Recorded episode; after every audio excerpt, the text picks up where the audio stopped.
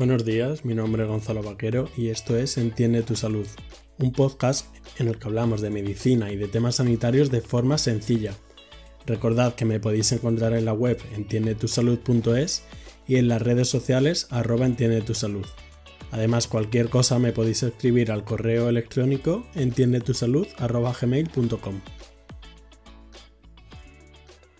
Hoy vamos a tratar un tema que seguro que a muchos de vosotros os llama la atención y además que habéis escuchado, y es el síndrome de abstinencia en el contexto de las drogas y de las sustancias de abuso. Nos vamos a centrar en algunas sustancias, el alcohol, opioides como la heroína, algunos estimulantes como la cocaína, alucinógenos, entre los que se incluyen el LSD, el cannabis, y vamos a terminar con la nicotina. Sobre las drogas se puede hablar muchísimo, pero en este episodio nos vamos a centrar simplemente en el síndrome de abstinencia, que ahora entenderéis más adelante. Vamos a empezar con algunas definiciones. Primero vamos a dejar claro qué es una droga, qué se entiende por droga. Es toda aquella sustancia, en teoría farmacológica, que tiene efecto sobre el sistema nervioso central, sobre el cerebro, básicamente, y que además puede llegar a producir alteraciones en nuestra conducta. Es necesario diferenciar entre el consumo intencional, que serían las sustancias de abuso, y la exposición accidental, que serían las toxinas. Por otra parte, entre los trastornos adictivos, el manual de psiquiatría que solemos seguir también incluye algunas adicciones conductuales de la conducta como el trastorno por juegos de azar. Seguro que os lo habéis preguntado y es que sobre el uso persistente y recurrente de videojuegos, de juegos de Internet, el manual de psiquiatría advierte que se requieren más investigaciones antes de considerarlo como trastornos formales. ¿Y qué sería el síndrome de abstinencia? Se entiende abstinencia como y el síndrome de abstinencia como el conjunto de signos y de síntomas, tanto físicos como psíquicos, que aparecen al dejar de consumir una sustancia que hemos estado consumiendo de forma crónica. En el tema de las sustancias de abuso hay otras dos definiciones que hay que dejar claras, que es la tolerancia y la dependencia. Entendemos la tolerancia como la necesidad de aumentar la dosis de forma progresiva para conseguir el mismo efecto deseado. ¿Y qué sería la dependencia? Sería el estado psíquico y en ocasiones también físico que aparece como resultado de la interacción entre un organismo vivo y una droga y que se caracteriza por unas modificaciones del comportamiento y por otras reacciones que incita a que aparezca una impulsión a ingerir la sustancia de forma continua y periódica, con el objetivo de volver a experimentar los efectos psíquicos o, en otras ocasiones, para evitar el malestar que provoca el no consumirlo. Según la clasificación internacional, la dependencia se define por diversos criterios. El deseo intenso a consumir una sustancia, la disminución de la capacidad para controlar el consumo, los síntomas del síndrome de abstinencia, la tolerancia, el abandono progresivo de otras fuentes de placer o de diversiones, y el aumento de tiempo necesario para obtener o para ingerir la sustancia, la persistencia en el consumo de la sustancia a pesar de sus evidentes consecuencias perjudiciales, y además para que una persona se diga que sufre dependencia, se ha estipulado que tiene que sufrir tres de los siguientes criterios. Que tenga tolerancia, deseo intenso de consumir la sustancia, abstinencia, como hemos dicho, esfuerzos persistentes para reducir el uso, el consumo, un consumo durante más tiempo del pretendido, un abandono de actividades importantes de la vida normal como el trabajo, la familia, los amigos, o un uso continuo a pesar de reconocer que causará o empeorará otros problemas. La drogadicción, además como tal, se considera una enfermedad crónica del cerebro y a menudo con recaídas, que se caracteriza por la búsqueda y el consumo compulsivo de drogas a pesar de las consecuencias nocivas. Como veis sobre las drogas hay muchas definiciones y muchos conceptos, Pero como hemos dicho, hoy nos vamos a centrar solamente en el síndrome de abstinencia, diferenciando entre distintas sustancias, el alcohol, los estimulantes, opiáceos, alucinógenos y la nicotina. Seguramente en otros episodios vayamos hablando de otras sustancias en concreto como el alcohol o el cannabis. Vamos a iniciar con el síndrome de abstinencia del alcohol.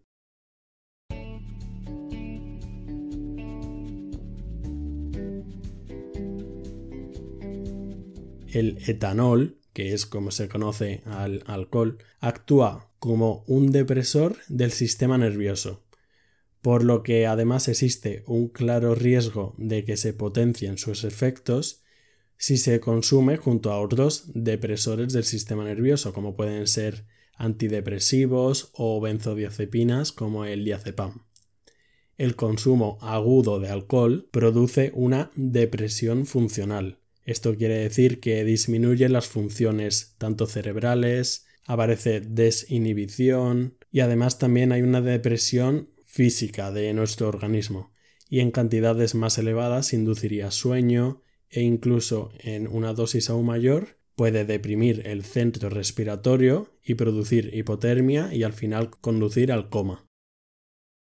¿Cuándo ocurriría la abstinencia? La abstinencia ocurriría cuando se pasa a un cese del consumo del alcohol una vez que ha habido un consumo crónico durante semanas, prácticamente de forma diaria. Y es que la abstinencia alcohólica es muy importante, prácticamente la más importante de la que vamos a ver, porque es casi la única que puede ser mortal.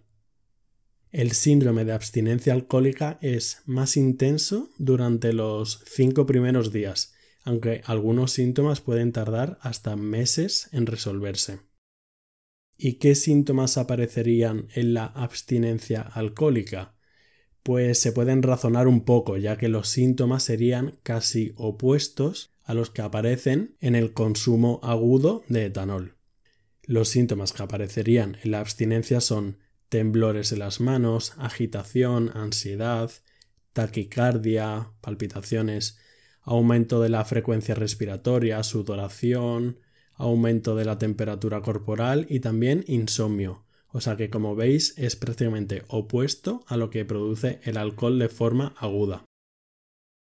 Los síntomas de esta abstinencia empiezan a ocurrir a las 5-10 horas de disminuir la ingesta por etanol. Es decir, una persona que tiene un consumo crónico prácticamente entre que se acuesta y se despierta ya tendría alguno de los síntomas del síndrome de abstinencia. Alcanza el máximo, el máximo de los síntomas, entre el segundo y el tercer día, y ya sobre el quinto día o sexto ya mejoran, aunque algunos síntomas como el insomnio puede alargarse hasta seis meses, medio año. ¿Y por qué es importante este síndrome? Porque en el 5% de los casos se produce un cuadro más grave, el conocido como delirium tremens, que es un delirium, una alteración, una disminución del nivel de conciencia por abstinencia alcohólica.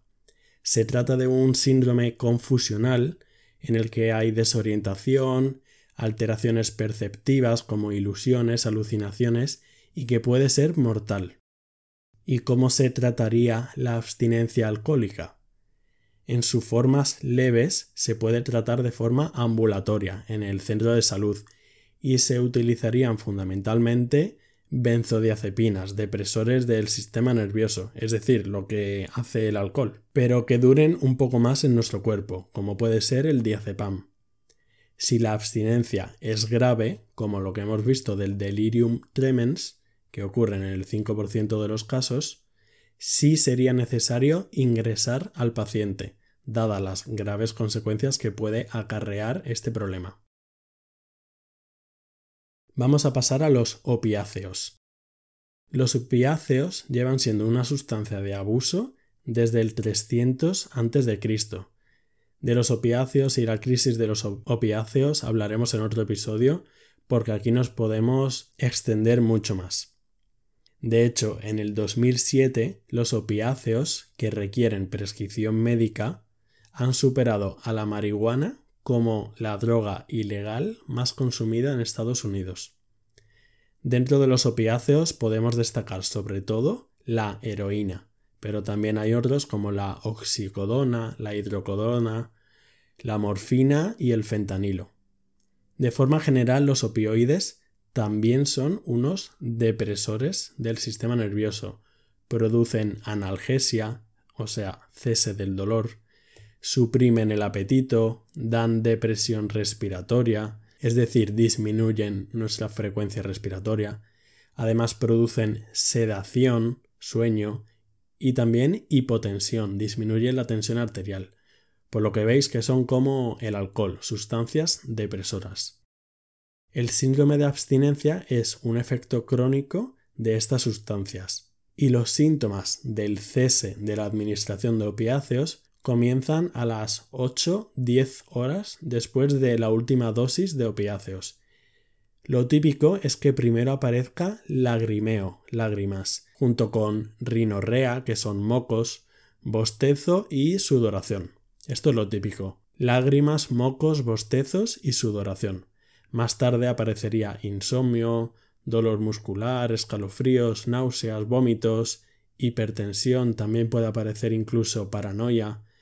Y el síndrome de abstinencia es un poco más largo que en el alcohol. Aquí dura unos 7-10 días. Pero después le sigue una fase de muchas semanas en el que el paciente tiene hipotensión, hipotermia y además con una frecuencia cardíaca disminuida. El tratamiento de la abstinencia de los opioides, los principios para esto son como en el resto de las drogas. Lo que haremos es sustituir la sustancia utilizada, que en este caso son los opioides, por un medicamento equivalente desde el punto de vista farmacológico, pero con una acción más prolongada y más controlada, para así estabilizar a la persona y más tarde ir retirándolo poco a poco. En este contexto, los que más se usan son la metadona y la buprenorfina. También hay otro tipo de tratamiento del síndrome de abstinencia de opioides que no es por medio de fármacos que tengan un efecto igual que los opioides, es decir, que no los imiten, pero normalmente la tasa de éxito de esto último no es tan bueno. Cabe decir que el síndrome de abstinencia por opioides normalmente no reviste gravedad y se suele llevar de forma ambulatoria en el centro de salud, es decir, que normalmente no hace falta ingresar al paciente, salvo en casos de abstinencia grave que pueda descompensar alguna enfermedad previa, tanto psiquiátrica como orgánica, o a lo mejor en embarazadas o en personas que no tienen un buen soporte social, pero normalmente no se ingresa al paciente con síndrome de abstinencia por opiáceos porque no es tan grave. Vamos a pasar a los estimulantes, al síndrome de abstinencia de estimulantes. En este contexto destacamos la cocaína, pero también hay otros como la metanfetamina. La cocaína es una droga estimulante muy potente que lo que provoca su consumo sería euforia, disminución del cansancio, reducción de la necesidad de sueño. Además, aumenta el estado de alerta, también puede aumentar el apetito sexual, es decir, es estimulante, que si os fijáis es opuesto a los opioides y el alcohol. También puede provocar inquietud, insomnio, irritabilidad. Por tanto, podemos razonar qué síntomas van a aparecer en la abstinencia por un estimulante como la metanfetamina o la cocaína. Lo que aparecería en la abstinencia es un aumento del sueño, una depresión del estado de ánimo, aumentaría el apetito. La abstinencia aguda suele durar 7-10 días, o sea, como la heroína, como los opiáceos, pero algunas complicaciones pueden perdurar incluso varias semanas. El tratamiento de este síndrome es básicamente sintomático, controlando los síntomas comentados entre los que destaca sobre todo la depresión. Y esto sí que sería una depresión anímica del estado de ánimo. El síndrome de abstinencia por cocaína y por los estimulantes no conlleva tantos riesgos como la abstinencia por el alcohol. Sin embargo, claramente lo suyo es tratar los síntomas. Vamos a pasar al síndrome de abstinencia por alucinógenos. Los alucinógenos son un grupo bastante heterogéneo en el que hay drogas muy diversas que producen alteraciones variopintas en nuestro pensamiento, sentimientos, sensaciones y percepciones. Puede provocar alucinaciones, intensificar sensaciones o producir algunas perturbaciones de la percepción del tiempo, además de otras cosas como pánico, paranoia, psicosis. Algunas de las sustancias alucinógenas más conocidas son la ayahuasca, que lo que tiene es DMT, dimetiltriptamina, el LSD, el LSD sería como el máximo exponente de alucinógeno. También aquí estaría el peyote, la ketamina. La ketamina se usa como anestésico y aquí también se incluiría el cannabis. Lo que pasa que el cannabis no es un alucinógeno puro, como si puede ser el LSD. Sin entrar en lo que pueden provocar estas sustancias, que como veis son efectos muy diversos, curiosamente entre los alucinógenos puros como el LSD no se ha evidenciado que exista un síndrome de abstinencia.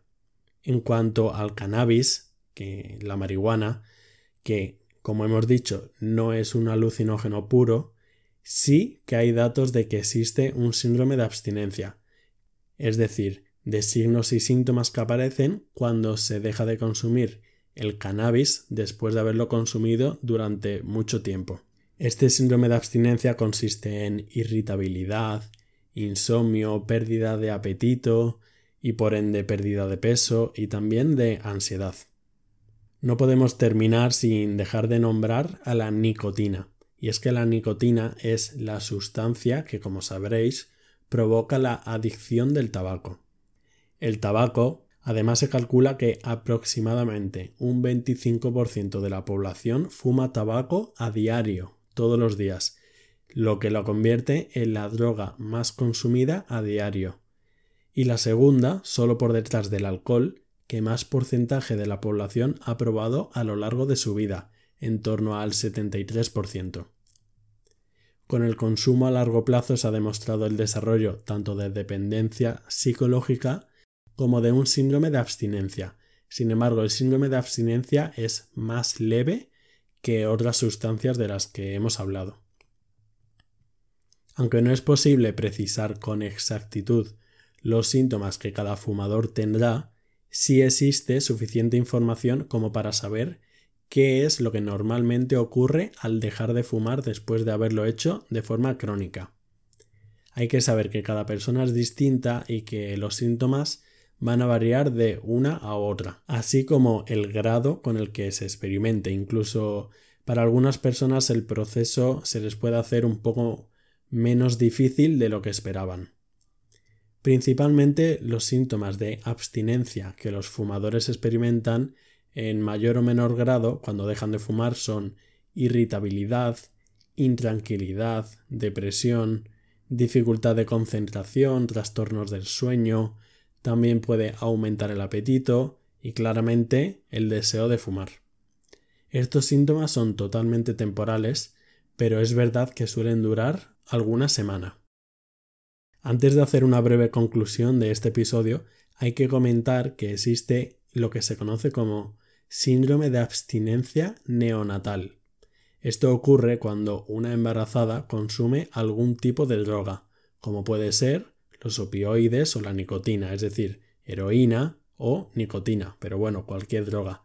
Y al nacer el feto y así desconectarse, entre comillas, de la madre, sufre literalmente un síndrome de abstinencia, porque deja de recibir la sustancia que ha estado recibiendo desde que se formó.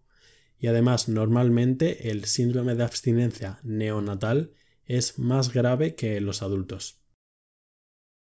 Vamos a hacer una pequeña conclusión.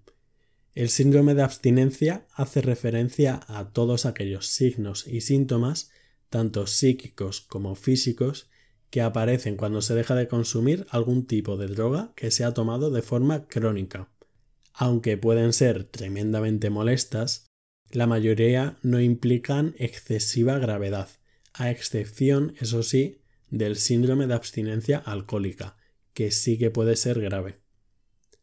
Además, normalmente lo que provoca la abstinencia de una sustancia es lo opuesto a lo que ocasiona su consumo.